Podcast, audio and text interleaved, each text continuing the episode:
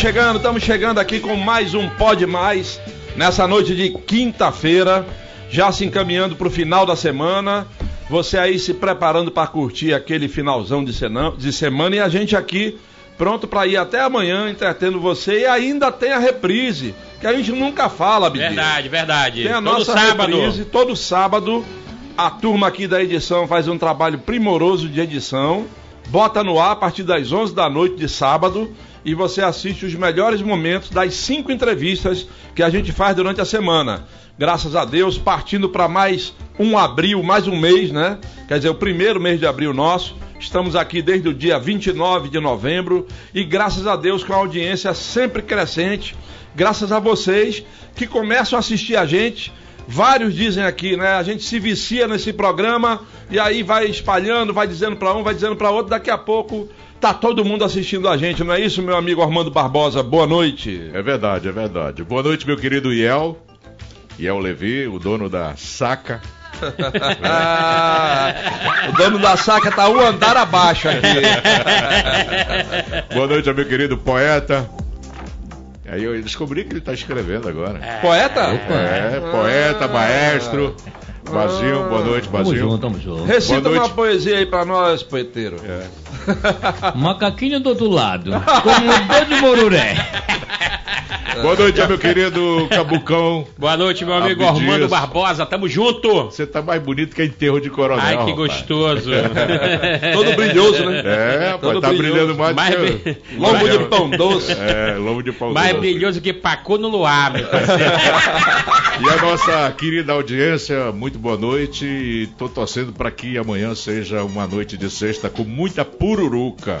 Opa! Que que é isso? Mas o Abdias costuma se complicar com esse negócio de torresmo. o Abdias costuma se complicar. O pessoal já começa a entrar É aqui. torresmo antes e metal. São duas coisas que são de- remosas É pra mim. verdade.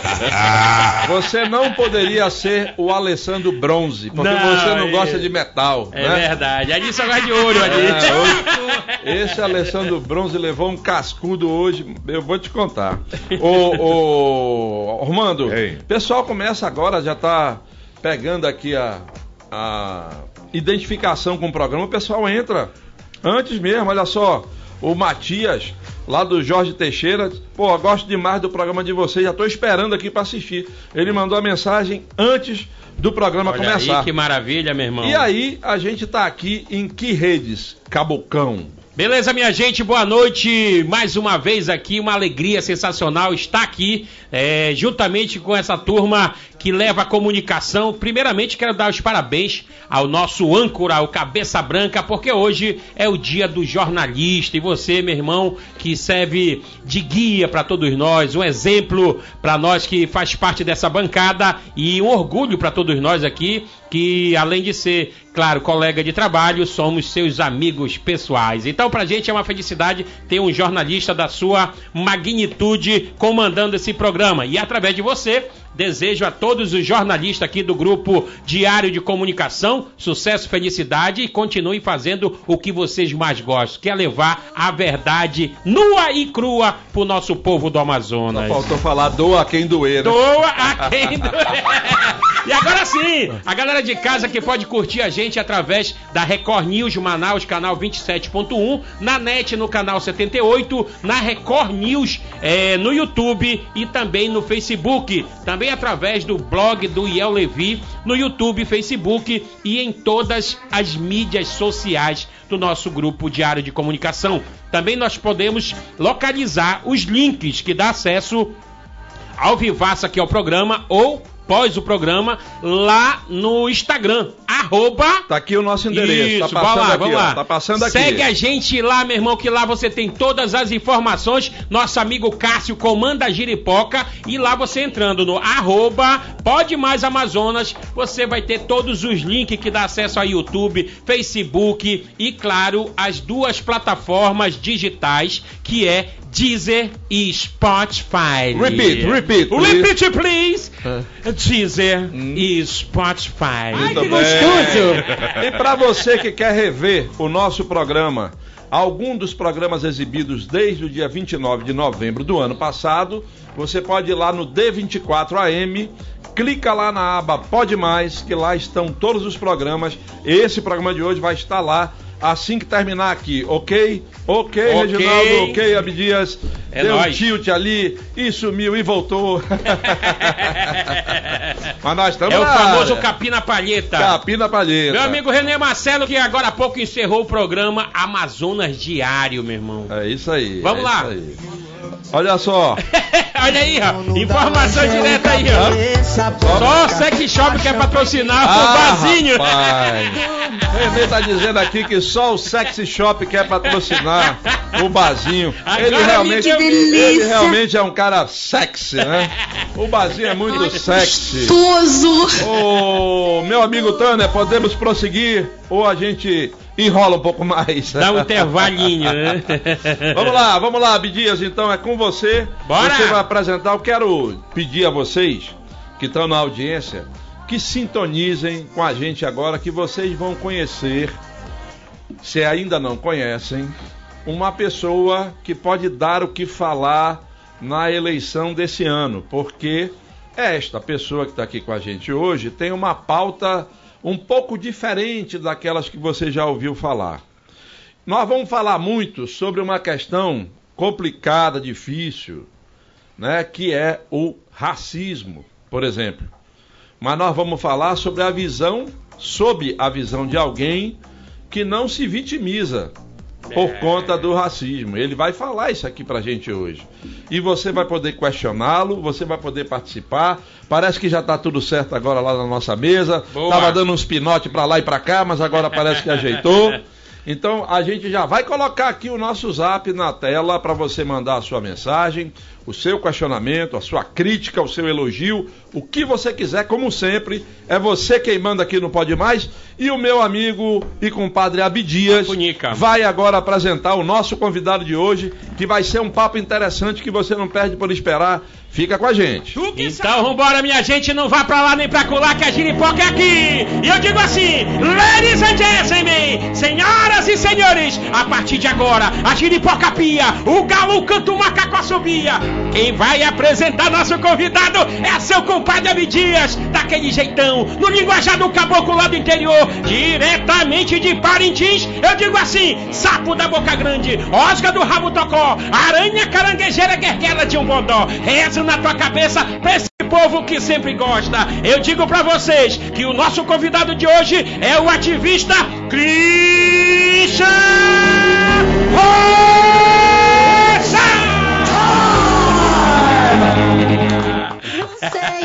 E aí, Christian?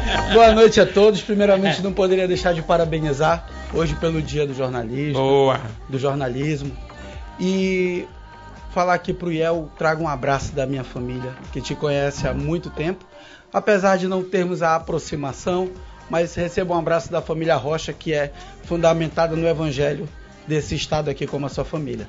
Então eu quero desde já agradecer a todos vocês pela oportunidade, que é uma oportunidade ímpar, rica, onde nós temos o privilégio de poder falar ao Estado e a todos aqueles que nos ouvem, aos amigos de vocês, o que realmente é a nossa pauta.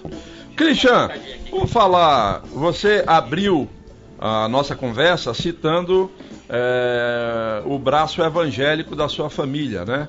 Você também é evangélico, né? Sou. Pois é, rapaz. Mas você, como evangélico, você foi o primeiro líder negro desse estado, pelo que eu estou informado, me corrija se eu estiver errado, a criar homenagens, inclusive para sacerdotes, né? Sim. E sacerdotisas de outras religiões, inclusive o pessoal das religiões de matriz africana.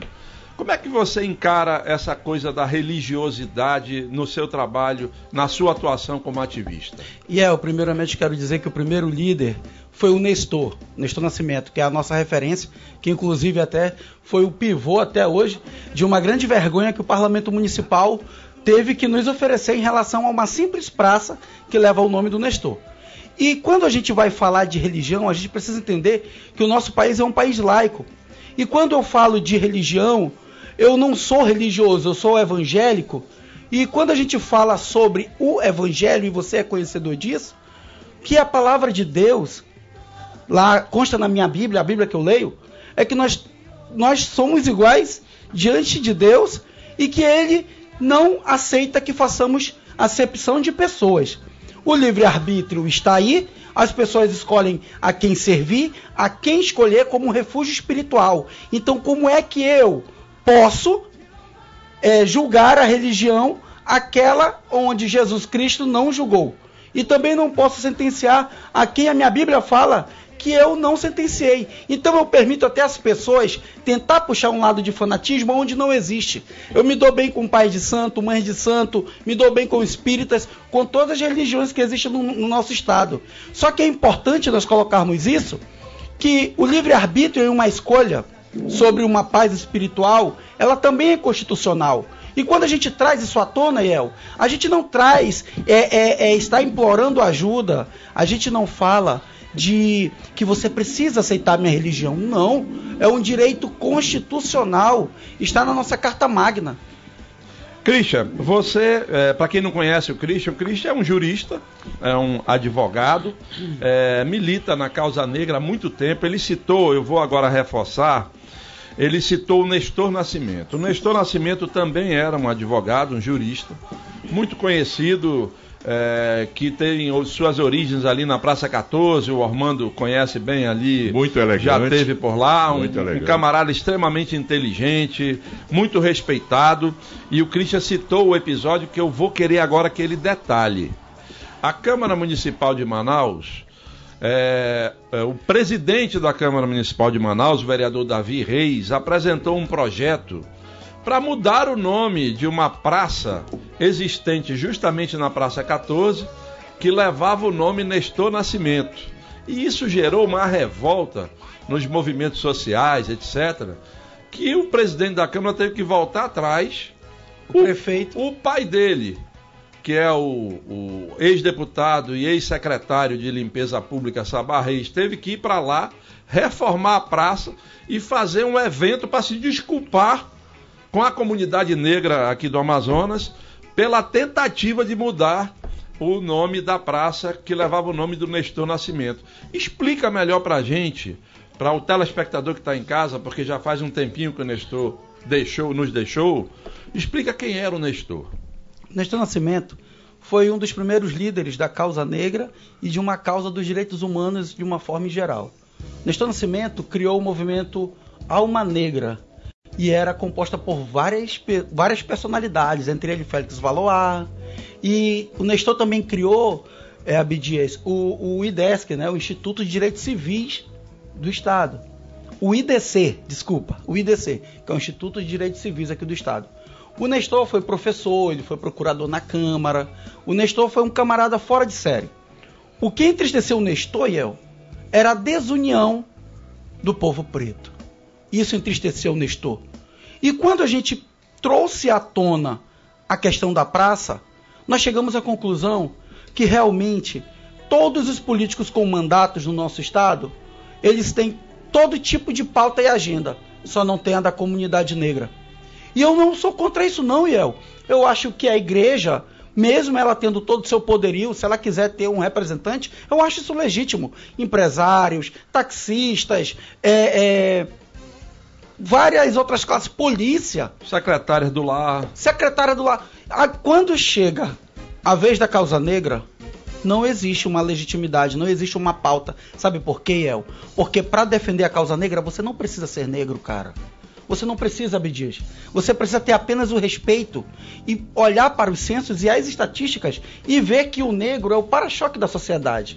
É o que sofre com desemprego, sem ter uma política pública, é o que sofre na saúde, tendo o Plano Nacional de Saúde desde 2006 Então, nós não temos uma representatividade legislativa que possa ouvir as nossas demandas.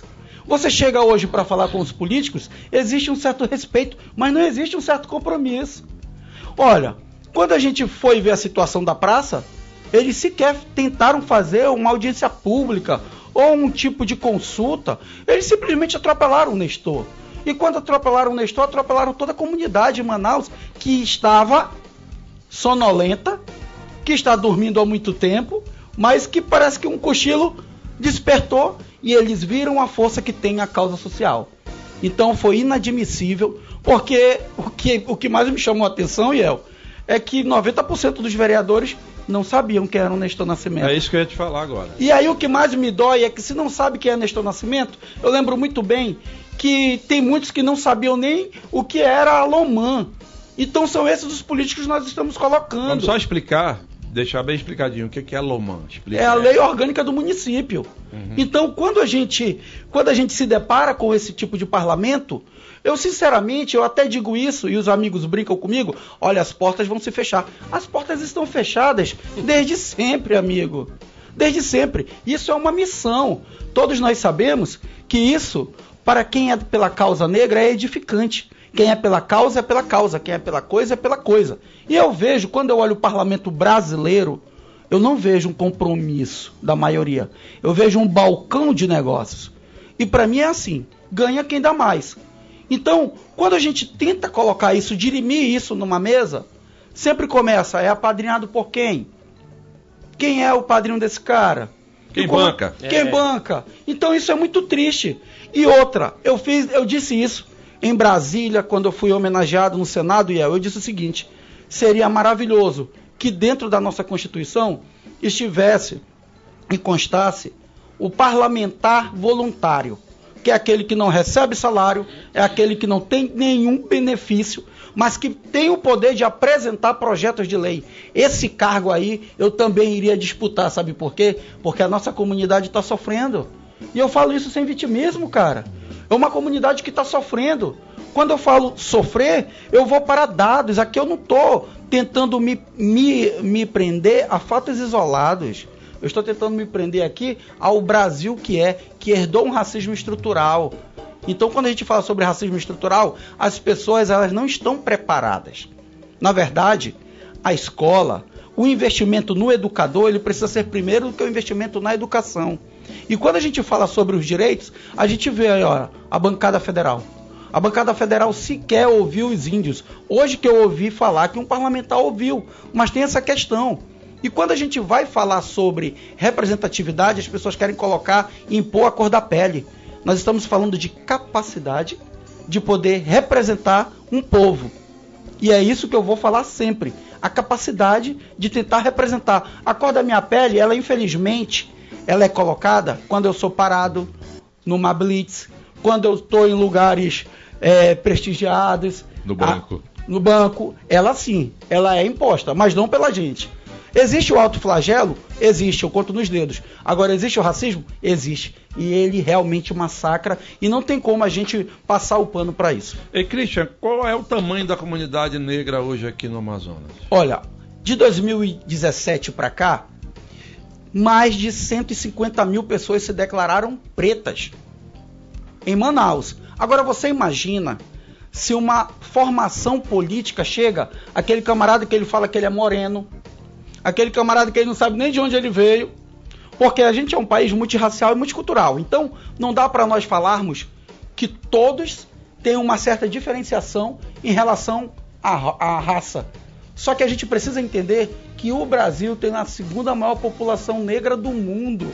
Então não dá para nós falarmos de fatos isolados, como aqui, pô. Eu tenho três amigos aqui, que são três caras maravilhosos. Nunca agiram com racismo ou com preconceito. Mas eu não posso me basear em vocês três, cara. Eu não posso. Aí você vai para a periferia, você vai para os bairros e as pessoas não estão preparadas para discutir o racismo ambiental. E quando eu levantei a questão que o Covid matou mais negros do que não negros, as pessoas também achavam que isso era um discurso vitimista, quando na verdade era um discurso técnico, com base na Fiocruz. Então é importante as pessoas começarem a analisar a questão racial e social que elas estão atreladas, andando uma lado a lado. Ô, Cristiano, Vai, vai, vai. como é que eu descubro que eu, Armando Barbosa, sou negro? Olha, nós tivemos um, um grande traidor da pátria, assim a comunidade negra nacional vê, que chama-se Rui Barbosa. Ele tentou esconder a vergonha, a atrocidade universal que foi a escravidão, queimando todos os documentos. E então muitas etnias africanas ficaram sem saber a sua árvore ge- genealógica, sem descobrir a sua origem. Porém, já existem estudos que falam do, do cidadão que veio para cá como escravo, que veio do Benin, Maranhão, Amazonas. A grosso modo, tentando te explicar, porque ele vai muito além dessa simples explicação que eu te dei. Uhum. Porém, o que é difícil para nós, Armando, é quando nós vamos falar sobre essa situação. Muitas das vezes a gente não tem um campo assim tão simpático, tão é, hospitaleiro a- ao debate. O que nós temos é as pessoas falando que tinha que ter o dia do branco porque tem o dia do negro. O Brasil é uma árvore sem raiz, cara. O Brasil não conhece a sua história. Então é por isso que hoje a gente vê as pessoas falando que políticas públicas, cotas raciais não deveriam existir, porque elas não conhecem a história do seu próprio país. Eu conheço, eu posso falar que eu conheço, porque eu já estive até no Ceará para conhecer a senzala, para conhecer aonde os escravos de lá sofreram pelo que passaram e tanto que hoje existe o dragão do mar. E é tão triste saber que tem cearense que não sabe quem foi o dragão do mar, que foi o jangadeiro Iel, que fez com que parasse o tráfico de negros na linda praia de Canoa Quebrada. Então é importante que o Brasil conheça a sua história. E quando as pessoas falam, Christian, você não acha melhor investir no ensino fundamental ao invés de colocar cotas para negros nas universidades? Espera aí, eu vou esperar mais 400 e poucos anos para o ensino fundamental melhorar? Ou porque eu não melhoro agora através de políticas públicas e posso e boto um negro para lutar de igual para igual, usando a equidade, que aí não tem como esconder, El. A Assembleia Legislativa não sabia o que era equidade. Teve deputado lá que, não, isso aqui, agora o negro vai ter cota para hospital, e o camarada confundiu equidade com cota. Então, é isso que a gente passa. A gente passa, a gente tem que ser o ativista, o operador do direito, o professor de história, o médico. Cara, não é tão fácil assim. Mas a gente tenta colocar isso de uma forma mais, mais simplificada para as pessoas. Deixa eu, deixa eu te perguntar rapidinho, porque falou do vitimismo, né? Então, tipo, é uma coisa que é, você luta por, por- por uma nação, aí tem várias pessoas que lutam pela mesma causa, mas também tem, tem as pessoas que se aproveitam disso, né? Isso atrapalha a luta de vocês aí, né? No, no- no que acontece, não só no Amazonas, como no Brasil inteiro? Atrapalha. Vou te dizer o porquê. A UFAM, ela teve agora um problema é, recente. Você acredita, Abdias, que aqui no Amazonas as- a maioria das pessoas falam que são contra as cotas. Mas aí um monte de gente burlou, teve, passou até make para entrar nas cotas para negro na UFAM. Então quer dizer, quer os nossos benefícios, mas não quer enfrentar o que a gente enfrenta todo dia. E aí eu vejo que a certa facilidade aqui não é uma declaração de guerra à polícia. Eu acho que todos deveriam se conscientizar em relação a essa pluralidade né, que existe no nosso Brasil de comportamentos, de cultura. Né? Porque se você for falar sobre é, é, a ótica que as pessoas elas despejam sobre o negro, é a ótica da marginalidade. A cor negra foi marginalizada. A cor negra, ela sempre, ela sempre foi sinônimo de alguém que exerce um cargo, um cargo subalterno. Outro dia eu estive discutindo e discutindo com pessoas poderosas do meu estado. Eu disse o seguinte: você sabe por que foi criada a revista Raça? A revista Raça foi criada, Iel, porque não colocavam negros nas capas de revista, não davam pa- papel importantes para os negros nas novelas. Sempre era o mordomo, o empregado, o motorista. E aí se criou a revista Raça. Aí o que, que a sociedade fez? Olha, o negro é o primeiro a ser racista. mas não davam espaço para o negro. Aí depois o negro criou uma faculdade, uma faculdade destinada para negros. Por quê? Porque se as pessoas não sabem, os negros após a abolição foram proibidos de estudar. E eles foram compor a camada mais miserável do país. E é por isso que o acesso do negro à faculdade é escassa. Porque o negro é o primeiro a entrar no mercado de trabalho e o último a sair. Então, quando a gente fala sobre tudo isso, e eu quero chegar lá, mas não agora, aí eu coloquei para os meus amigos em todo o Brasil, Rio de Janeiro, Espírito Santo, a 11 estados, a criação de um partido para negros. Sabe por quê, El? O Brasil todo enfrenta uma dificuldade de colocar candidaturas negras. E aí vão chamar a gente de quê? De racista também? Mas não deixa a gente se candidatar. E se a gente coloca o nosso nome, nos pegam como massa de manobra, pô. É por isso que eu digo que eu não defendo ideologia, eu defendo pautas. E quando outros amigos chegaram e falaram bem assim, mas você vai levar a pauta do racismo ao campo político? Primeiramente, eu não vou levar. Segundo, eu sou movido por pauta. Agora, eu tenho que pegar o racismo para fazer com que a gente comece a ver o Brasil como ele é. Não vem com essa história de falar que o negro entra pela porta de trás pelas políticas públicas, porque pela porta de trás e pela porta da frente ele continua sendo negro. O favelado continua sendo favelado. Porque a minha missão não é bater de frente com os poderosos. A minha missão é mostrar pro favelado que ele não está na pauta de ninguém, pô. Essa é a minha missão, Iel. A minha missão é mostrar pro pobre que ele não está na pauta de ninguém. Porque sabe quando é que você identifica que alguém realmente tem compromisso com o crescimento do seu país? Quando você percebe que o político ele é contra os benefícios horríveis, exagerados que existem no nosso país. Aí você vê um político que aqui fora ele briga e fala mal dos benefícios. Quando ele entra, ele briga para ter os benefícios. E aí entra tudo. Mas sabe por que isso? Porque ele gastou lá atrás, Iel. Ele teve um gasto lá atrás e ele precisa repor. E aí vira um balcão de negócios. E aí o negro continua sofrendo, a mulher continua sofrendo, a criança continua sofrendo. E nós não temos realmente alguém que possa dizer: eu esperei um político apresentar a causa negra. Eu olhei para os palanques dos políticos do meu estado. Eu não vi negro. Mas espera aí, Christian. Se tivesse um negro, beleza, estaria de bom tamanho. Mas não vi nem negro e nem ninguém pela causa negra. Simples assim. Eu não vi. Ou seja, temos hoje políticos negros no mas que não tem compromisso. mas não tem compromisso. Não tem compromisso. Tem com a compromisso com o empresário, com A, com B, mas não tem. Agora, se tivesse. Não carrega a bandeira. Não carrega a bandeira. Porque essa bandeira é a bandeira de todos nós. Um país que quer ter um sucesso econômico não pode deixar de discutir a, a tentar amenizar a desigualdade social, cara. Exatamente. Como é que você quer ter um país rico economicamente se você não quer gerar emprego na favela, gerar emprego na comunidade? E quando a gente fala de emprego e educação, parece que está fora de moda, porque as pessoas querem falar de segurança, as pessoas querem falar de pena de morte. Aonde colocar pena de morte no Brasil? Aonde falar de segurança no Brasil? Aonde tem escolas municipais que outroras ainda faziam bingo para comprar ventilador, faziam um bingo para comprar ar-condicionado, gente. Razões da nossa cidade. Essa é a realidade, El.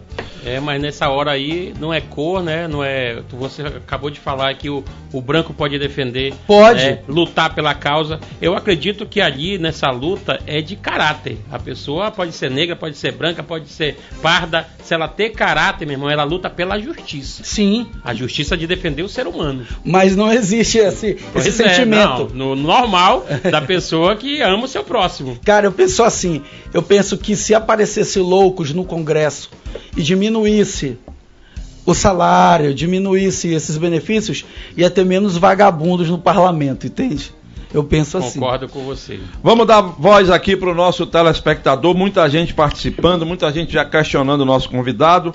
Eu vou aqui eh, ler algumas participações.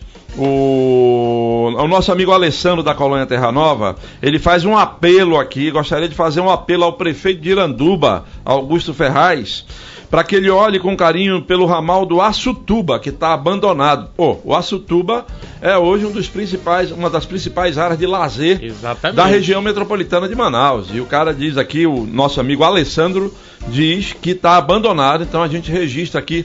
Alessandro, você fez esse apelo ontem também, não deu para a gente registrar, estou registrando hoje. Bacana. Estamos é, ligadinhos aqui no, no Nova Cidade, eu e o meu amor Nandi. Valeu pela audiência. O pessoal da empresa Infotronic está ligado no programa de maior audiência da região norte, diz aqui o Nicandro, que está lá na, na Infotronic no Distrito Industrial.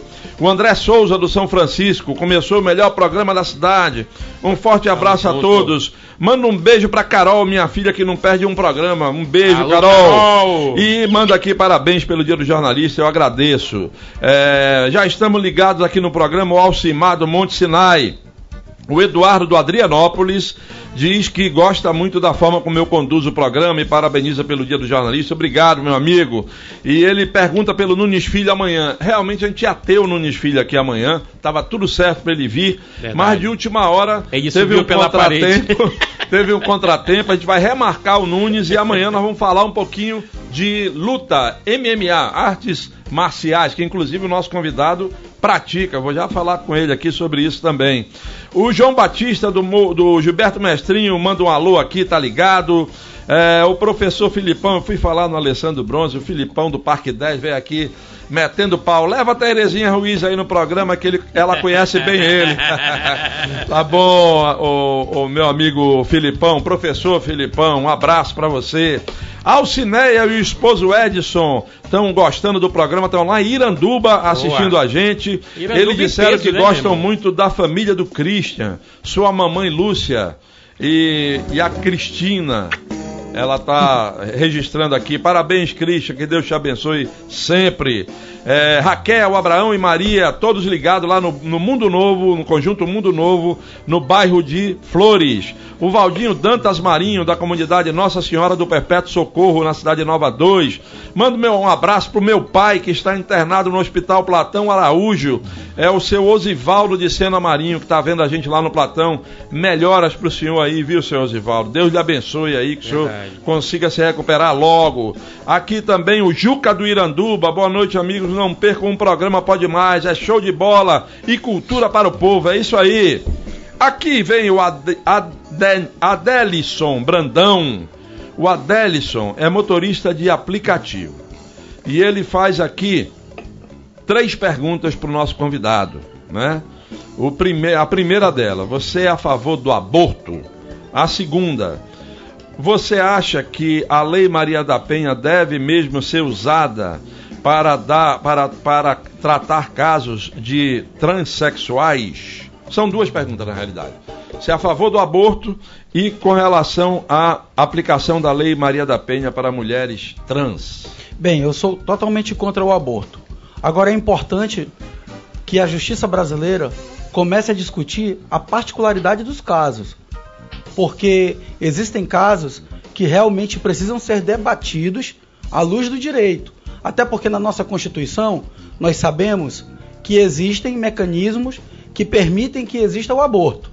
Então, quando eu gosto, quando eu falo sobre esses temas polêmicos, é importante que a gente primeiro identifique como é o nosso Brasil. O nosso Brasil, ele realmente é um país que ele abraça o viralatismo social e que ele não realmente vai à luz do direito. E você sabe por que, que existem essas coisas? Porque eu disse isso ao procurador do Estado, meu amigo doutor Alberto. Eu disse isso. Você sabe por quê? que existem muitos crimes em relação a, a tudo que a gente vê e a gente traz a, a, a esse ponto? É porque existe a falta de celeridade nos processos. E El, eu te dou todo, eu tenho todo o direito de te chamar disso, daquilo, porque eu tenho a sensação de impunidade do meu país. É por isso que o racismo hoje é velado no Brasil. Porque as pessoas têm a sensação da impunidade porque demora. Existe uma celeridade que começa pelo boletim de ocorrência, até subir para o Ministério Público e, enfim, ter a ótica do promotor. Porém, em relação ao aborto, eu sou totalmente contra. Agora, eu não posso deixar de identificar as particularidades em relação ao aborto.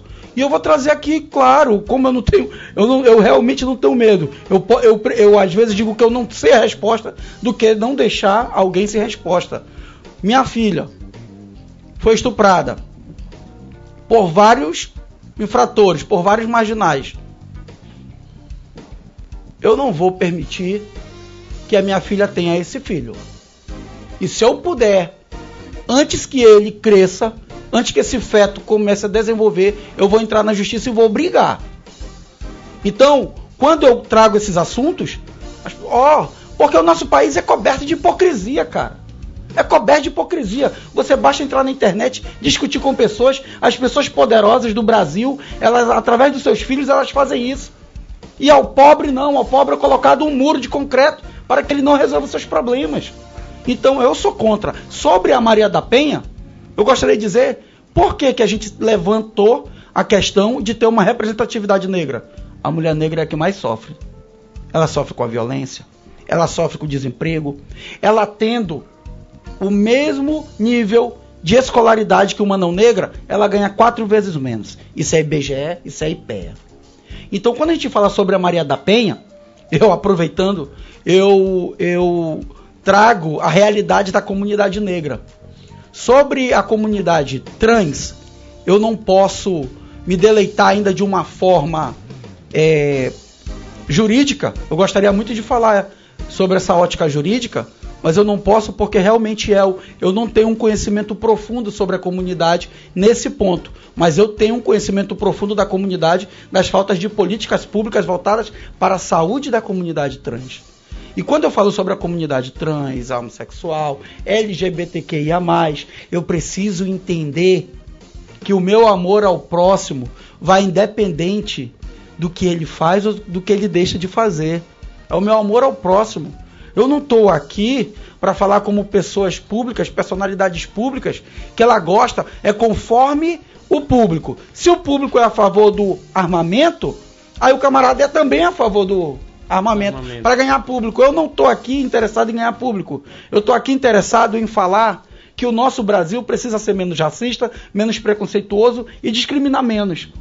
Esse é o meu papel. Eu espero ter respondido o nosso na, amigo na aí. Na verdade, do, ele falou aqui que do aplicativo. Aborto, é contra o aborto, mas a favor.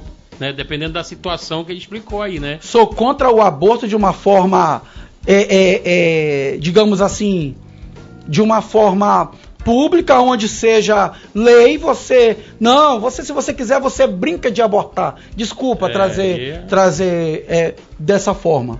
Você brinca de abortar, não é isso. É apenas a particularidade do estrupo que você citou aí. Sim, porque se é a minha filha, eu respondo por ela, entendeu? E eu posso lutar, né? Posso lutar por ela. Então quer dizer, porque quando a gente fala isso, olha só, todo mundo é, é contra o aborto, até nas suas particularidades, mas eu não vejo um homem ser contra o cara que deixa de pagar pensão, pô. O que tem aí foi preciso fazer um mutirão de processos e não, tá, não foi muito longe isso, Iel. Eu cheguei a ver também no teu blog. Tu lembra que teve um mutirão sobre os, os pais que estavam devendo pensão, que foi, rapaz, que encheu. A, o presídio encheu de, de pai irresponsável. Então, quer dizer, a sociedade ela sempre quer pegar algo para levantar uma bandeira e baixar a outra. Porque é mais cômodo. Entendeu? Aí a gente vive num país machista, cara. Não tem como esconder isso. Então, como a gente vive em um país machista, parece que as pessoas, ah, sou contra o aborto. Mas não é contra a falta de pagamento de pensão. Olha lá, o Vanderlan Ferreira de Oliveira tá ligado no Pode Mais, lá no Monte das Oliveiras, pede pra gente mandar um abraço pra comunidade do Monte das Oliveiras, do, das Oliveiras. Um abraço aí Zona pro pessoal. Norte, Zona Norte. Zona Norte. E o Francisco Gomes do Residencial Viver Melhor faz uma pergunta interessante para você, Christian. Ele diz aqui, ele diz que adora o programa, as dúvidas são tiradas com os convidados. Ele quer saber qual é a diferença entre racismo e injúria ele sempre teve muita dúvida sobre esse assunto. Beleza. O racismo é um crime cometido contra o coletivo, irmão. E, o, e a injúria é um crime praticado contra o indivíduo. Tanto que nós tivemos o maior trabalho, eu tive que até a doutora Emília Ferraz, na época, falar para ela que os, os negros estavam tendo dificuldade de registrar um boletim de ocorrência. Porque quando chegava lá, o policial falava que era tudo, menos injúria racial. Então isso é muito triste. Isso é complicado, sabe por quê? Porque se eu sou chamado no meu trabalho pelo meu chefe de macaco, seja lá o que for, se eu chegar lá na delegacia, além de demorar, eu ainda tenho que ouvir do policial que não é racismo, que não é injúria racial. Entendeu? Por isso que eu falei agora há pouco que dá a sensação de impunidade, cara. Então é bem complicado isso. Se naturalizou o racismo no Brasil. Se naturalizou. Entendeu? Então, por ter se naturalizado, as pessoas acham que isso ainda é o tal do mimimi, que maldito seja aquele que criou esse, essa, essa palavra mimimi, porque a mulher, se ela reclamar de violência, ela tá com mimimi. Se o homem reclamar que ele sofreu qualquer tipo de agressão, eu não tô falando do homem negro, eu tô falando de todos os homens, é mimimi, entendeu? Agora, o que eu não posso, eu não, eu não combato a intolerância sendo intolerante. É isso que eu estou querendo dizer? Que eu não estou aqui para impor que todos precisam ser do movimento negro. Assim como eu não aceito que as pessoas tentem impor que eu preciso ser de direita ou que eu preciso ser de esquerda. Eu sou um camarada pautado na agenda da comunidade negra. Ô Christian, eu tinha um programa diário numa emissora de rádio aqui em Manaus e eu tinha uma pesquisa diária. E uma das pesquisas era o seguinte: quem é o racista? É o branco ou é o negro? E no final do programa vem a resposta. O público amazonense que ouvia e participava do nosso programa falou que o, o racista não é o branco, é o preto. O que, é que você tem a dizer? Que horror. Porque o racismo ele é um comportamento. Uhum. Eu não posso falar que o negro é racista ou eu não posso falar que o branco é racista. Eu preciso ver o comportamento desse camarada. Então a gente também não pode falar que o Brasil é igual, cara. Nós temos o Estatuto da Igualdade Racial, o Estatuto da Criança e do Adolescente, da mulher, do idoso.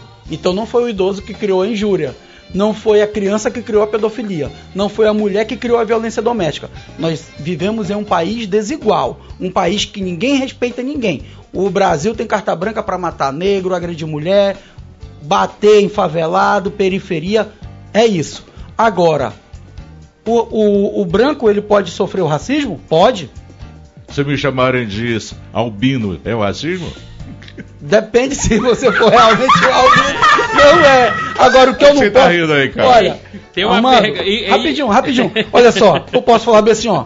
É, a gente discutindo, falar bem assim, esse branquelo isso. Aí É. eu tô, eu tô sendo, aí eu estou te injuriando. Eu tô cometendo uma injúria Não é racial. racismo. Eu, não, eu tô É cometendo uma injúria racial, eu tô cometendo um crime. É, não, não, mas é é, racismo. é É injúria. É racismo.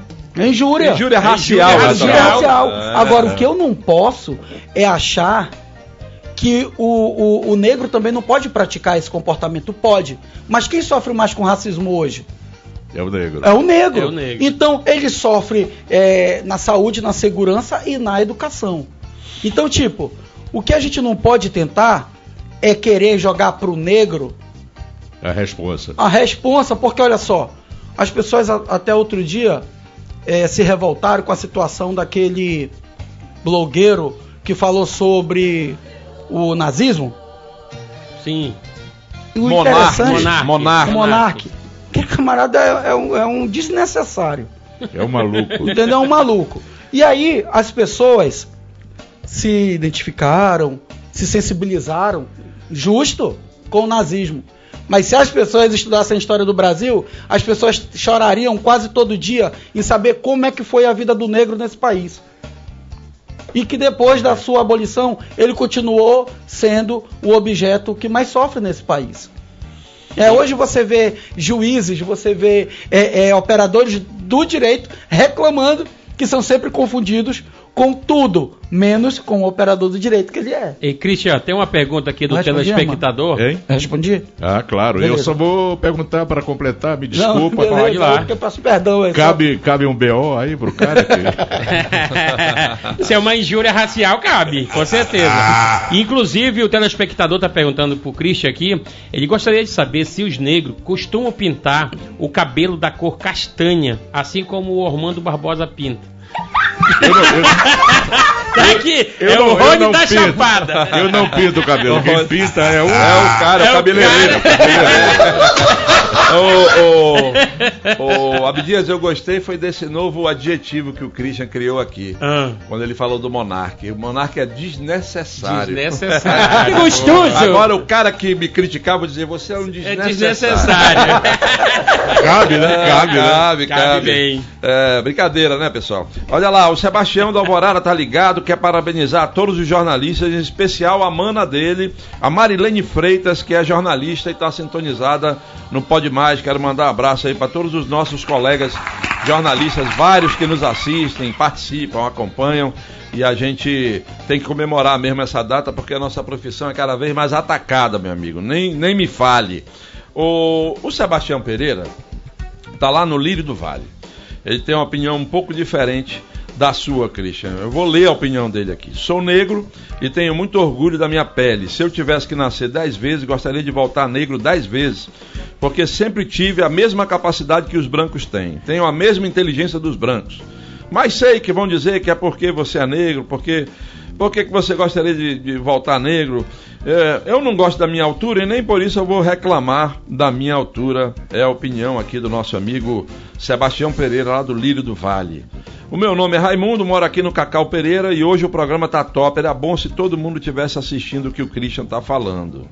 Já o Clodoaldo, do Jesus Me Deu, o programa tá um espetáculo, parabéns, muito informativo, show de bola, nota mil. Aqui também está é, a Lia do Grande Vitória, programa tá mil, parabéns pelo convidado. Eu e meu marido somos viciados nesse programa toda noite. Obrigado, minha amiga. É, aqui também está o Bento do Santo Agostinho dizendo que conheceu o Nestor, foi muito amigo do Nestor, filho da professora Sofia, que foi diretora Do do, do grupo Luizinha Nascimento, Luizinha. onde eu estudei na Praça 14. Bacana. É, parabéns pelo programa, um abraço a todos. Christian Rocha, que Deus abençoe cada vez mais o seu caminho. Um abraço do seu amigo Zezinho do Conjunto Canarana. Já o João Batista do Gilberto Mestrinho falou verdade. Tá aí o Hélio Negão, amigo do presidente Bolsonaro, sem projeto nenhum. Se é, você conhece algum projeto do Hélio Negão, Christian? Pergunta aqui, pergunta aqui o João Batista do Gilberto Mestrinho. Cara, olha, é, eu quero falar uma coisa que eu ouvi logo no início. Tem negros, tem alguns tipos de negros, sabe, mano? Tem aquele negro que ele não se aceita como negro. Ele não se aceita. É ele é moreno, moreninho, morenaço, mas ele não é negro. Aí tem aquele outro Tem negro. um aqui na produção que é assim.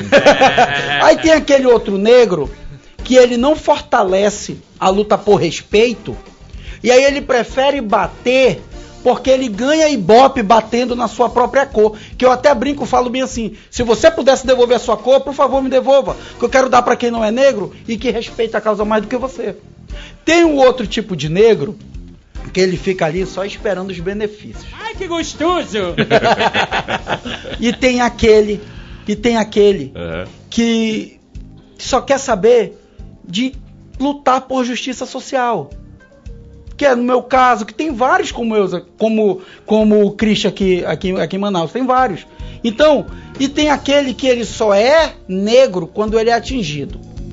Chamou ele de macaco, cadê o movimento negro? Cadê não sei quem? Cadê não sei É. quem? Aí rapidinho ele sabe procurar. Ele sabe procurar.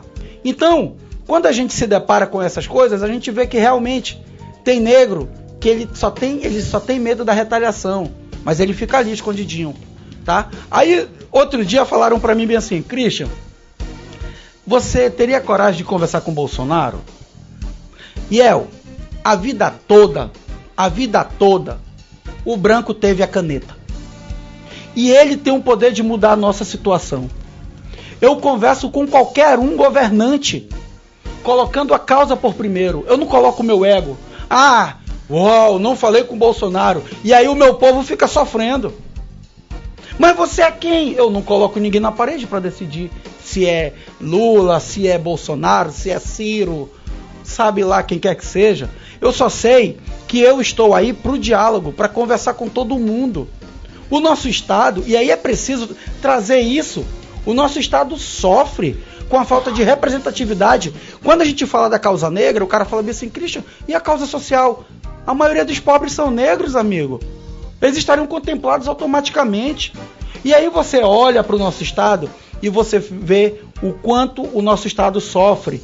primeiro, com iso, isola, isola, eu estudei tanto, eu estava lendo isso aí. Vamos lá, tempo. Ele é isolado geograficamente. Pronto, Abdias, não vem com papo não. Ele é isolado geo, geo, geograficamente.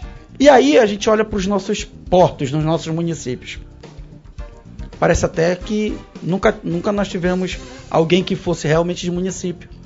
E aí a gente vê que em 2021 o nosso estado foi o que menos recebeu por renda per capita em relação a Roraima, que é sete vezes menor. Vocês podem consultar aí. E aí a gente, aí as pessoas querem que a gente é que dê conta do recado em relação a isso. A gente quer mostrar trabalho, a gente quer mostrar serviço. A gente tem uma bancada federal que infelizmente ela é um pouco dividida. E quando e quando eles, antes é pelo Amazonas, quando vencem, eles são por tudo, menos pelo Amazonas. É deputado federal querendo bajulação, é outros querendo puxar o saco, e aí o nosso estado vem sofrendo. É só você olhar para a situação da Zona Franca. Deixa eu te perguntar rapidinho que vocês têm um, uma luta muito grande e a galera, como você falou agora há pouco, não se intera para tentar pelo menos entender a luta, né, de cada um de vocês. Vocês têm um local onde vocês se encontram, aonde você pode convidar esse povo que nos assiste agora para ir lá participar dessa reunião, e entender mais um pouco, né, do que é, é viver na pele de vocês, como você mesmo falou. Olha, é, a gente tem um grupo que a gente se reúne na Praça 14, ali na Vitória Régia, na Cidade Nova. A gente tem alguns lugares que a gente tenta não tornar cansativo o nosso bate-papo. Hum. Mas a gente tenta colocar de uma forma dialogável ao ponto de que as pessoas participem. Né? E interessante uma coisa, quando foi falado sobre uma pretensão, porque é uma pretensão política, é uma pretensão, as pessoas chegaram comigo e falaram bem assim: Christian, você não acha que a gente deveria começar ali como presidente de bairro? Sabe o que é ruim?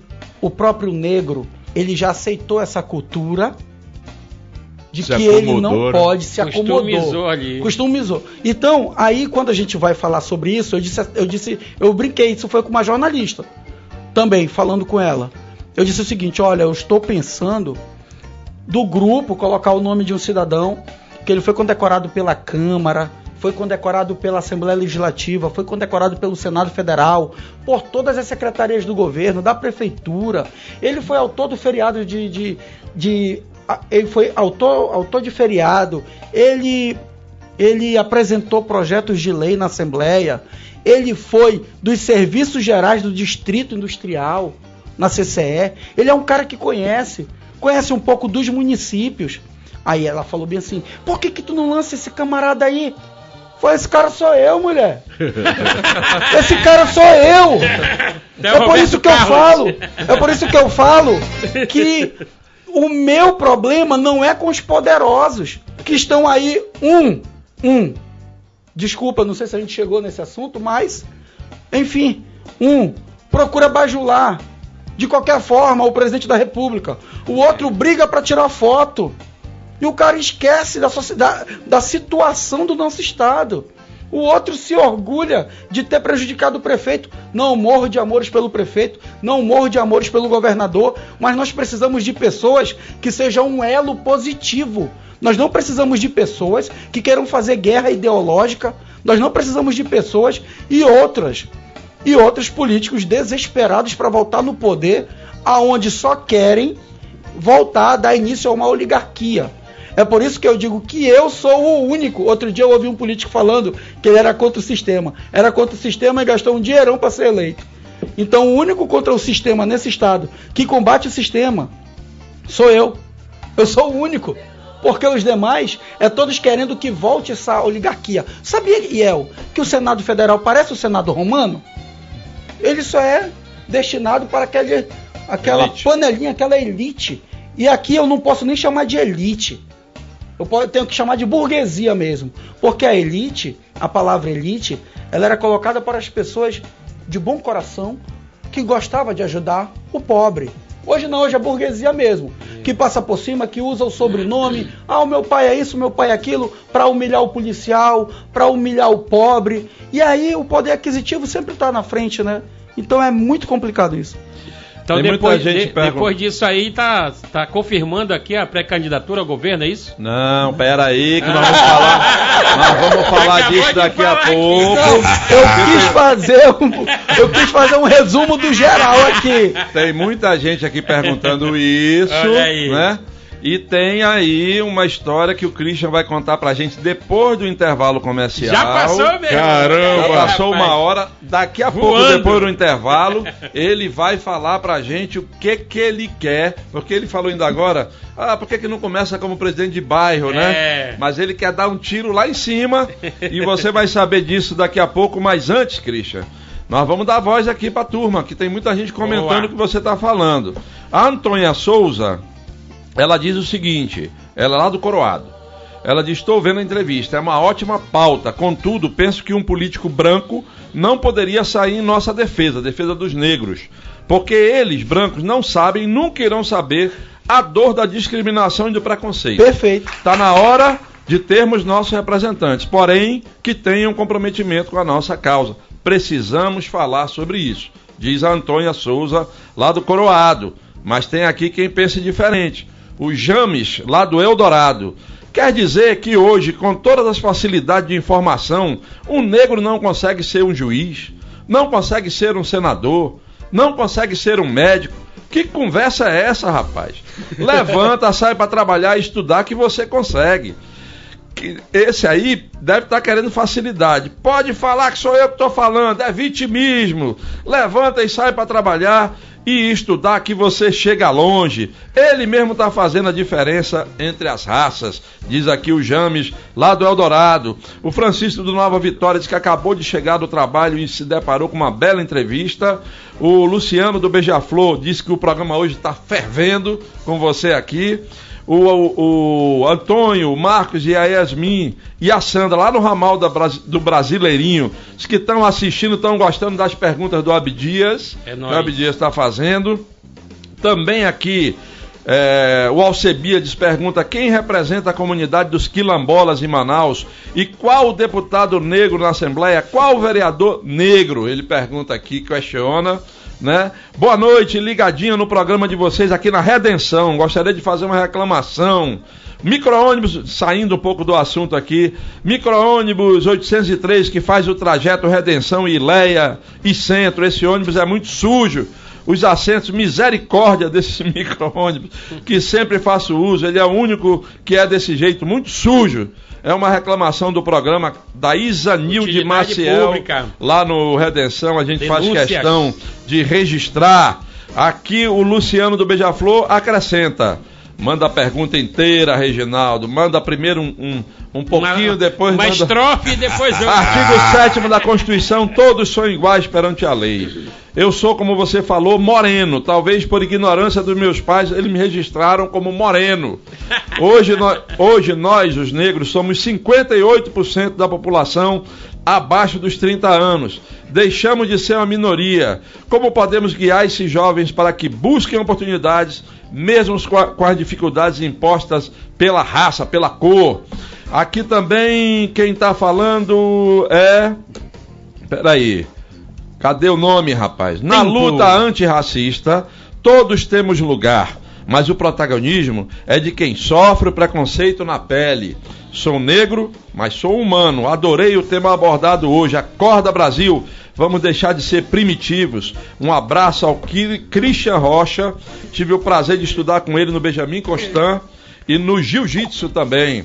Aqui quem fala é o Fabiano do Centro. Fabiano que está falando. Tamo junto, Fabiano. Boa noite a todos o do programa mais top de Manaus. É muito bom ver um ser humano, antes de qualquer coisa, que não usa de mimimi e nem é radical em seus posicionamentos. Bom ver uma pessoa isenta de ideologia política de esquerda. Fantástica essa entrevista com o Christian, Christian Rocha, do, é o Fábio lá da Raiz que está falando. É, o Antônio Matias, da Cidade Nova, Núcleo 15, pergunta para o convidado se existe um projeto de lei de um deputado do Amazonas para proibir o jogo de sinuca por ser racista. Aquela velha história do jogo de sinuca, que era, era um fakezão que circulou bacana e algumas pessoas acreditaram. Acreditaram. A bola O oito. deputado Zé Ricardo já esteve aqui no programa. Esse programa, Antônio Matias, querido, a gente já recebeu políticos de centro, de direita, de esquerda, de todas as matizes ideológicas. É, se você for lá no D24AM, clicar na aba Pode Mais, você vai ver lá. Atribuíram ao deputado Zé Ricardo do PT um projeto para proibir o jogo de sinuca por ser racista. Vai lá no programa que está o deputado Zé Ricardo, que ele vai te explicar que isso foi uma fake news, que esse projeto nunca existiu. dele, né? Tá bom, meu amigo? E envolveram o nome do deputado Zé Ricardo. Vai lá. Olha o programa que o deputado falou claramente Exatamente. sobre essa história do jogo de sinuca. Inclusive do, do banho sinuca que ele toma.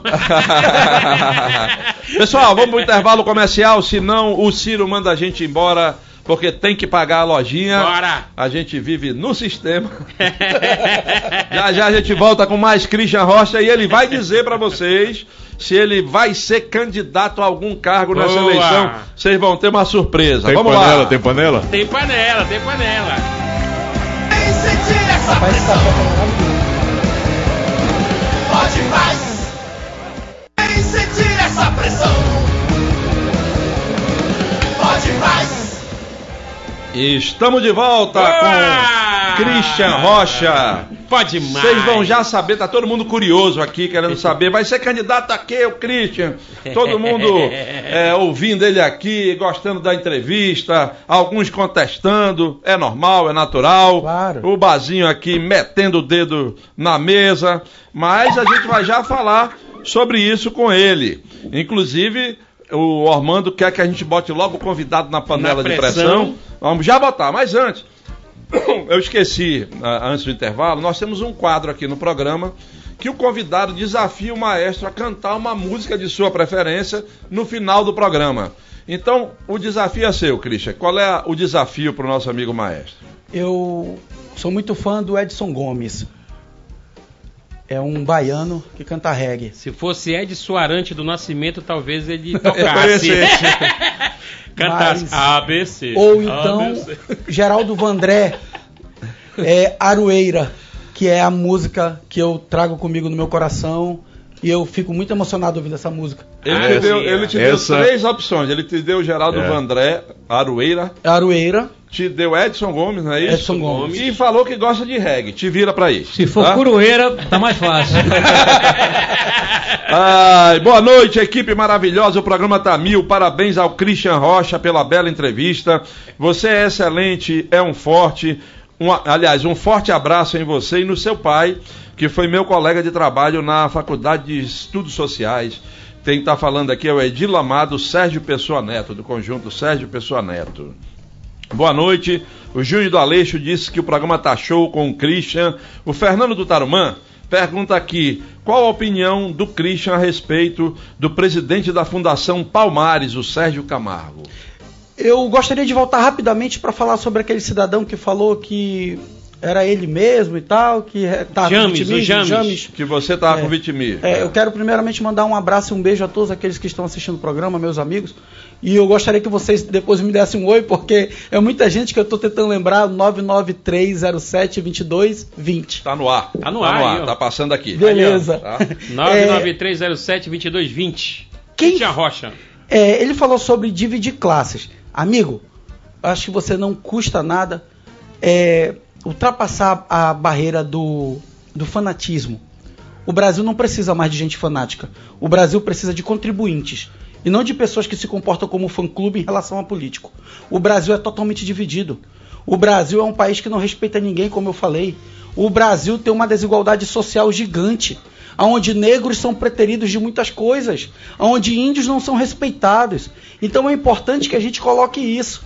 A outra coisa, como é que a gente tenta furar o bloqueio das nossas políticas públicas, se colocando à disposição do povo para ser votado e virar um, um representante no legislativo.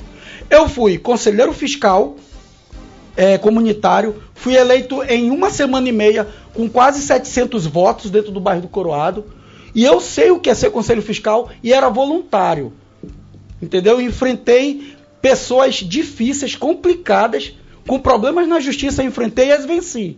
Então, em relação à comunidade, eu sei como é que funciona, porque eu sou autor de projeto social, onde eu devolvi vários jovens para a escola, onde eu tinha que ser até o camarada que ia conversar sobre divórcio e sobre separação de pais.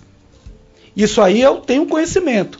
Agora, quando, da primeira vez que eu me candidatei a vereador, que eu perdi, El, eu achei totalmente natural, faz parte. Agora eu desafio qual foi o vereador que levou curso profissionalizante, que levou jiu-jitsu, conhecimento, que combateu a ociosidade sem estar no poder mais do que eu. Nenhum vereador, porque é muito fácil fazer as coisas com dinheiro. Agora, sem dinheiro, quem fez foi eu. Então, quando eu perdi para vereador, foi isso que aconteceu. Fui condecorado pela Câmara, sou autor do, do, do, projeto de lei que é do feriado municipal da consciência negra em Manaus. Tem um projeto meu tramitando na Câmara Municipal que fala sobre a isenção para atleta pobre. Quem é atleta pobre, que não tem condição de pagar um campeonato bancado pelo governo ou pela prefeitura, esse pode apresentar um projeto de um, um processo de isenção. Se eu quero fazer a prova da OAB, eu posso apresentar minha isenção. Se eu, quer, se eu não tenho dinheiro para pagar um advogado, eu sou encaminhado para a Defensoria Pública. Então, por que, que não pode ter um projeto como esse? Está parado na Câmara. Então, quando a gente sai do, do municipal, a gente vê que eu já estou preparado para ser, ser vereador, entendeu? Em qualquer circunstância, em Manaus, em qualquer município. Aí a gente vai para estadual. Eu apresentei um projeto de lei através de um ofício. A Assembleia ela, ela é muito assim, né? Eu não sei é, deveria ter duas assembleias, uma para eles, a outra para o povo. Então, é, é, tem um projeto meu lá em relação ao, a, ao policial ter em sua farda um sistema de áudio e um sistema de câmera. E isso é uma declaração de guerra aos policiais? Não. Eu estou simplesmente empenhado devido ao tanto de denúncia que a gente recebe em relação às abordagens. Então eu não posso falar que o policial está errado, se ele está certo, se eu não tiver um mecanismo para falar disso. Então, esse foi o meu projeto na né? Assembleia e eu fui condecorado pela Assembleia quatro vezes. Então, para ser deputado estadual, eu também já estou. Já tenho, eu, tenho, eu, tô, eu tô apto. E até já fui homenageado por, por outros, e até por direita, esquerda, já fui. Então, quando a gente vai agora para o âmbito federal, cara, foi citado aí quilombola. Os quilombolas hoje, eles não têm praticamente os direitos que deveriam ter. Foi retirado incentivos para que pudesse ser executado projetos em relação à pesquisa dos quilombolas. Os quilombolas hoje, eles não têm, a maioria não tem a certificação das suas terras. Então quem representa os quilombolas hoje? A não ser o próprio quilombola lutando. E as pessoas acham que quilombola só sobrevive de cesta básica. Tem quilombola maravilhoso, inteligentíssimo. Então é importante a gente também sugerir isso. Você quer ver um crime? Quilombola hoje no estado tirando certidão de nascimento com 70 anos de idade, pô. Quem é o representante desse povo? E eu digo onde foi, foi em Barreirinha. No quilombo do Matupiri. Então quando a gente olha, a gente não vê ninguém em relação a isso. E aí, quando a gente fala de tudo isso, a gente, é lógico que as nossas políticas públicas, elas precisam de uma ótica carinhosa em relação ao âmbito federal. E aí foi citado sobre a Fundação Palmares do senhor Sérgio Camargo. O Sérgio é muito complicado e ele faz parte daquela ala de negros que gosta de bater em negro para chamar atenção. Acreditem, de primeira mão eu digo isso para vocês. Eu converso com o Sérgio. Eu falo com ele. E como é que eu não vou falar com ele? Se fosse um branco, também falaria. O camarada está à frente da Fundação Palmares. O camarada é responsável pela certificação. Aí ele abre a boca, ele fala o que ele quer. Infelizmente, as pessoas confundem liberdade de expressão com a liberdade de ofender. E quando a gente fala sobre tudo isso, é que a gente vê que realmente política pública não é só a polícia dentro de uma favela, de uma comunidade. Política pública é o governo entrando nas comunidades, tendo emissão de documentos, preparando para o mercado de trabalho, oferecendo cursos profissionalizantes, que hoje o mercado de trabalho está aí. Mas ele sofre com o que? Com a mão de obra qualificada. E isso até hoje nós sofremos, isso é histórico. Então eu não posso achar que a periferia ela tem um representante que ela não tem. E ela sofre com isso. E ela acha que ela dá o troco pegando 30 reais na boca de urna. Você não dá o troco pegando 30 reais na boca de urna. Você assina duas vezes o seu certificado de burro, cara. Entendeu? Porque tem vereador que ele não passa para a sociedade que eu, você, você e você, com um ofício dando entrada lá numa secretaria de obras, a gente consegue asfalto e tapa buraco. Nós temos que fiscalizar e apresentar projetos de lei no âmbito municipal que não confronte com a Constituição Estadual nem com a Constituição Federal. É isso que falta, falta o conhecimento. E aí a gente se depara, infelizmente, com essa situação onde as pessoas, elas não querem ser eleitores, Iel. Elas querem ser fãs, cara. Pô, esse cara, será que ele é de esquerda? Será que ele é de direita? Cara, se você é negro, veja a situação da sua origem. Se você é de comunidade, veja a situação da sua comunidade. Tem comunidade que elege o cara 10, 20, 30 anos e continua numa por... e continua uma porcaria, continua na pior. Quem é o errado? O político ou você? É você que ainda não aprendeu a votar. Se tu continua reclamando da tua comunidade, o cara foi eleito lá 10 vezes, o problema é de quem? O problema é do cara que não sabe votar. Agora não custa nada, pega teu dinheiro e vota em outro, parceiro. Bom, Certo. Você quer pressão? O desabafo. Você né, quer a panela? rapaz? Eu tô fora. Tá fora? Correu. Arregou.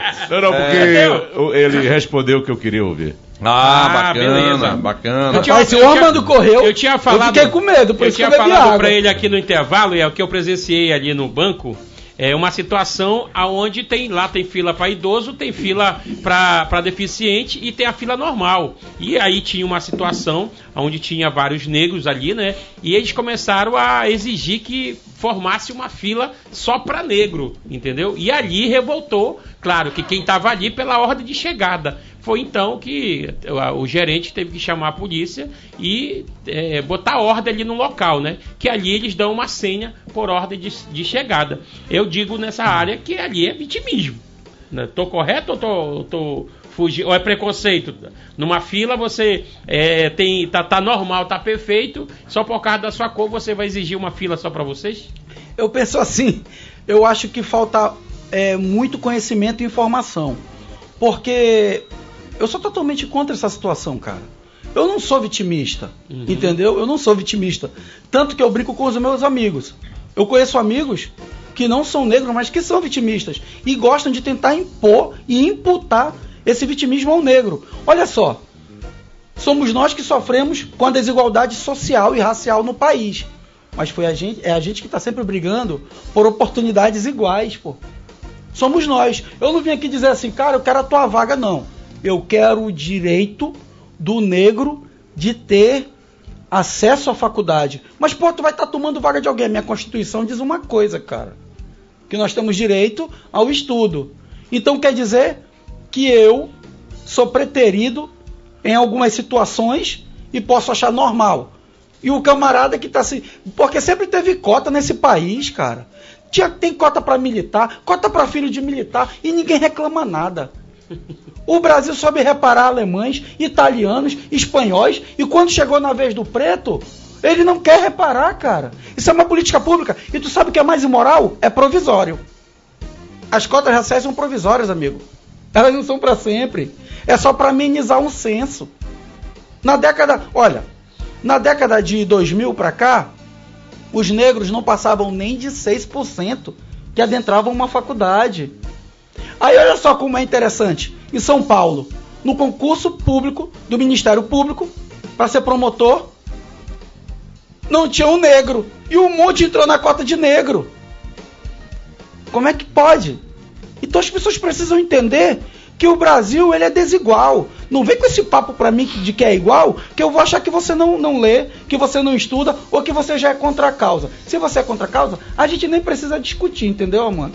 O, o Armando correu da panela, o Abdias correu da panela, mas tem um telespectador aqui que não correu. Bota Então aí. Vamos colocar o nosso Aqui é o- é o na povo panela que manda, no programa. Vai. Você não é mocotó, mas agora Você está na pressão. Comunica, Christian. Ô Christian, um Silas da Alvorada 2. Ele diz aqui: quando o cara chega no programa, rota muito abacaba. Na certa, quer ser candidato. Se você estiver falando a verdade, você tem meu voto. Se você não estiver falando a verdade, eu vou te cobrar, diz o Silas da Alvorada. Então eu emendo aqui a pergunta que todo mundo está fazendo. Você é candidato a alguma coisa nessa eleição? O que cargo você pretende disputar? E qual partido? Olha, a polícia e todas as classes, elas se acham legítimas para concorrer a um cargo público. A causa negra também. Todo mundo tem seu representante. Meu ponto de vista, a polícia precisa de representante? Não, mas tem vários.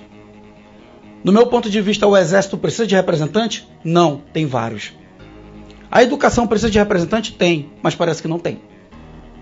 Então, quando nós somos convidados para um programa desse quilate, com essa qualidade, nós precisamos primeiro mostrar a realidade de um povo, para poder se achar no direito de tentar disputar algo. Foi como eu disse, eu- o meu compromisso não é bater de frente com poderosos, entendeu? O meu compromisso é mostrar para uma sociedade que ela não está na agenda desses poderosos. Então, é, eu, eu hoje, tudo que eu estou falando aqui, eu vim de comunidade. Eu sou falho, não sou perfeito, e o que eu estou mostrando aqui está nas comunidades. Está na causa negra, na comunidade negra. Então, eu hoje, a pretensão do movimento negro é lançar pela primeira vez na história um negro ao Senado Federal. Mas porque ele é negro, Armando? E é o Abdias? Não, porque ele tem capacidade de estar lá. Só que nós sabemos que essa pretensão, ela não é só contra os poderosos, ela é contra os lobistas. Ela é contra um monte de gente que manda nesse estado, onde o político é só uma marionete. E é claro que eles dificilmente vão permitir que o negro chegue ao Senado, porque eu não vou sair do meu bairro. Infelizmente, é um viralatismo na nossa política brasileira. E eu hoje me vejo tranquilo para falar sobre qualquer cargo. Quando foi ventilado a nossa pretensão política em relação ao Senado, meu Deus, o que choveu de partido? Eu te quero para estadual, eu te quero para federal. Você é o cara, você é muito bom, você é isso e aquilo, você é o cara que superou muita coisa, você é isso, você é aquilo. Mas quando Você chegou. pode preencher a cota de negros, né? Você pode preencher a cota de negro que agora vai vir dinheiro, vai vir bom dinheiro. É isso aí. Vai vir. Aí, É. aí quer dizer, foi aquilo que eu falei. Quer dizer que eu estou capacitado e preparado para tudo, menos para o Senado. Sabe por quê? Porque quando as pessoas olham para o Senado, vê parece que é o Senado romano. Agora, eu, eu, eu não quero ser o pré-candidato dos poderosos, porque os poderosos já têm seus candidatos. Eu quero ser o pré-candidato daquele cara que sai para trabalhar só com a passagem de ida, que o ônibus quebra no meio e ele não tem o que fazer. Eu quero ser candidato daquele pai que tem um filho autista e daquela mãe que eles não vão trabalhar, sabe por quê? Porque não tem um amparo constitucional, um amparo do governo, da prefeitura, que possa deixar essa criança. E eles vivem e sobrevivem em prol dessa criança. Eu sou o candidato daquele policial que ele quer ter um, um aparato estrutural e um salário mais digno para combater a criminalidade, assim como eu quero ser o pré-candidato daquele cara que foi preso, que errou e quer ter uma segunda chance e que a sociedade não dá. Mas se ele é poderoso, ele pode ter uma segunda chance. Mas se ele é pobre, preto, ele não tem segunda chance. Então, eu não faço questão de bater de frente com o poderoso. Eu quero abrir a porta pro povo preto e pro pobre para ele ver que ele é capaz, porra. Ele não precisa chegar aqui, poxa, Abdias, eu quero ser candidato. Por quê? Porque eu sou preto. Eu quero ser candidato porque eu tenho capacidade. E eu estou, e eu quero agradecer aqui ao Partido Socialista Brasileiro, PSB, o qual eu fui repatriado, e quero dizer que nós vamos construir. E eu, eu não tenho uma verdade absoluta. Mas foi repatriado por causa da, da cota negra? Não. Não fui. Você vai ser candidato ao Senado, então. Isso eu é sou pré-candidato ao Senado, Pelo, e é onde? Pelo PSB. pelo Partido Socialista Brasileiro, Isso. PSB. Que é Isso. dirigido aqui pelo Serafim Correia. Pelo Isso, Serafim Correia. Já esteve aqui no programa, inclusive. Que inclusive eu deixei bem claro, não somente a eles, não somente a outros amigos. Outros cargos não nos interessa. O que nos interessa é esse debate. E nós vamos construir esse debate. Então você vai enfrentar aqui Omar Aziz, vai enfrentar Arthur Vigílio Neto, vai enfrentar o Coronel Menezes, o Chico, Chico Preto, Preto. todo mundo que está aí se escalando para o Senado. E pode ser até o Marco Rota também que entre É, nessa, na nessa luta. briga. Se tirar o dinheiro dessa galera, eu dou neles de chinelo. aliás, Mas eu, aliás, res- mas eu respeito, eu respeito, me dou bem, me dou bem com quase todos, entendeu? E eu, e eu quero muito, se Deus, porque primeiramente eu acredito muito em Deus, e eu não sou um, um político cristão, eu sou um cristão político, tem uma diferença. Tem um cara que impõe os interesses dele para estar falando de Jesus, para estar falando de Deus, e na verdade ele só quer surrupiar o dinheiro público.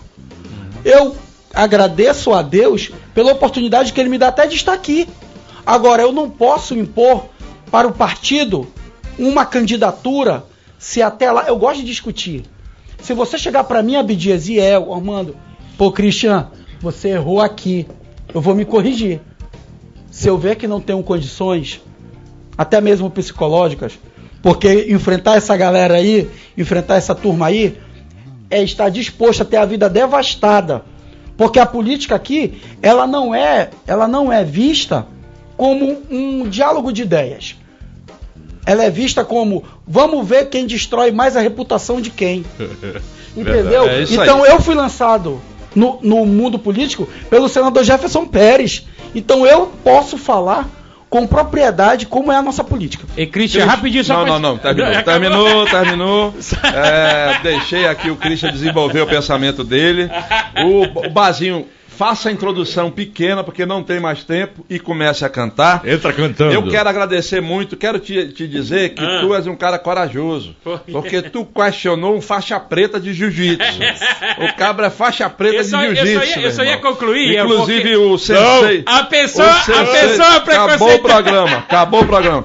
O Christian. sensei Marco Araújo, sensei Marco Araújo, do lado do Viver Melhor, tá te mandando um abraço aqui. O Christian, manda um abraço pra turma do Jiu-Jitsu que você pratica há muito tempo. Todos do Jiu-Jitsu, um beijo e um abraço. Eu quero te Obrigado agradecer, pela nós tua presença infelizmente não temos mais tempo porque mano. você ocupou bem todo o tempo. parabéns, Tem muita parabéns. pergunta aqui, muita gente discordando de você, muita gente concordando com você, Faz muita gente parte. falando de nhenhenhen, de mimimi, etc.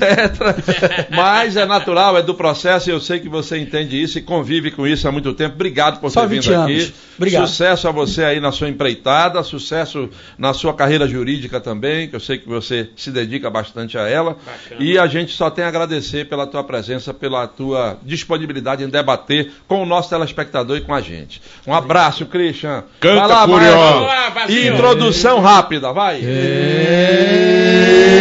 eu vou ficar devendo.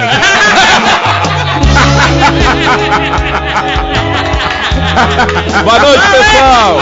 Um abraço. Boa noite. Se Deus quiser. Seu porra!